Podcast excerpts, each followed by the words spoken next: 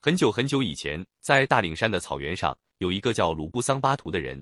他见蒙古族的同胞们终年经受风沙的吹打、雨雪的袭击以及魔鬼的侵袭，便立志要为他们造一种结实的房屋。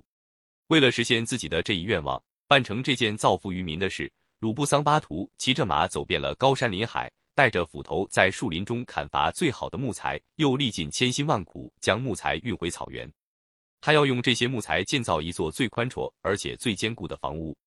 房屋还在建造当中。有一天，鲁布桑巴图又去森林里选木材的时候，有一个魔鬼从这里飞过。他看到这是鲁布桑巴图为了防范魔鬼的侵害才盖的房屋，十分生气，二话没说，马上动手开始搞破坏。一会儿的功夫，就把鲁布桑巴图还没有建完的房屋砸得七零八落。砸完之后，他担心鲁布桑巴图回来后不会放过他，便一溜烟的逃跑了。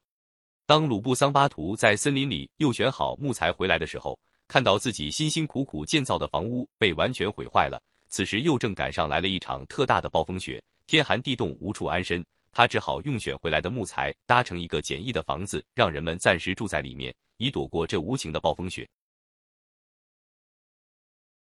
人们都住下来了。鲁布桑巴图问大家：“我建造的房屋是被谁毁坏的？”人们告诉鲁布桑巴图。就是那个怕你建好房屋后再也没有办法侵害人的那个魔鬼，他砸坏房屋后马上就逃走了。鲁布桑巴图一听，顿时怒火中烧，他骑上了自己的宝马，下定决心，就算是找遍天涯海角，也要把魔鬼找到，狠狠地教训他一顿，让他为自己的所作所为付出应有的代价。鲁布桑巴图骑着他的宝马，走过了许多高山峻岭，越过了无数的河流池沼，无论是无边的草原，还是深深的山谷。他都几乎找遍了，可是却连魔鬼的影子也找不到，因为魔鬼知道鲁布桑巴图是绝不会轻易放过他的，早就钻到山上的一个石头洞中躲藏起来了。鲁布桑巴图找了很久也没有找到魔鬼，怎么办呢？恰好风婆婆从他的身边经过，他便向风婆婆说：“尊敬的风婆婆，您见到魔鬼了吗？”风婆婆停住脚步。低下头想了想，对鲁布桑巴图说：“我去过森林和原野，又刚从山谷的那边过来，我没有见过魔鬼。但你也不要灰心，我看你去问问彩云吧，也许他知道魔鬼的藏身之处。好吧，尊敬的风婆婆，谢谢您了。”鲁布桑巴图又继续向前走去。鲁布桑巴图见到了彩云大姐，于是走上前去问她：“彩云大姐，请问你看见那个可恶的魔鬼从这里经过了吗？”彩云大姐正低头忙着，听见有人问她。便抬起头回答说：“我一直在地上收集露水，飘得很低很低，因此没有注意到魔鬼是否从这里经过。太阳在高空，你不妨去问问太阳公公吧。对对，我去问问太阳公公。”鲁布桑巴图便去问太阳公公：“太阳公公，您老人家一直在高高的天空，有没有看到害人的魔鬼逃到什么地方去了？”太阳公公笑呵呵的对鲁布桑巴图说：“魔鬼刚才过去，我正忙于照耀大地。”以利于万物生长，没注意魔鬼跑到哪里去了。你去问问月亮姑娘吧，她晚上在天空遨游，能够看到四面八方所发生的事情，一定会知道魔鬼的行踪的。对我去问问月亮姑娘。鲁布桑巴图马不停蹄又去找月亮姑娘，见到月亮姑娘，鲁布桑巴图问她：“月亮姑娘，你看没看到魔鬼到哪里去了？”纯真诚实的月亮姑娘告诉鲁布桑巴图：“我看见了魔鬼，他慌慌忙忙的逃到大山的石洞里去了。”你骑上宝马，朝着东边去，就可以找到他了。谢谢你，月亮姑娘。鲁布桑巴图马上按照月亮姑娘指引的方向追去。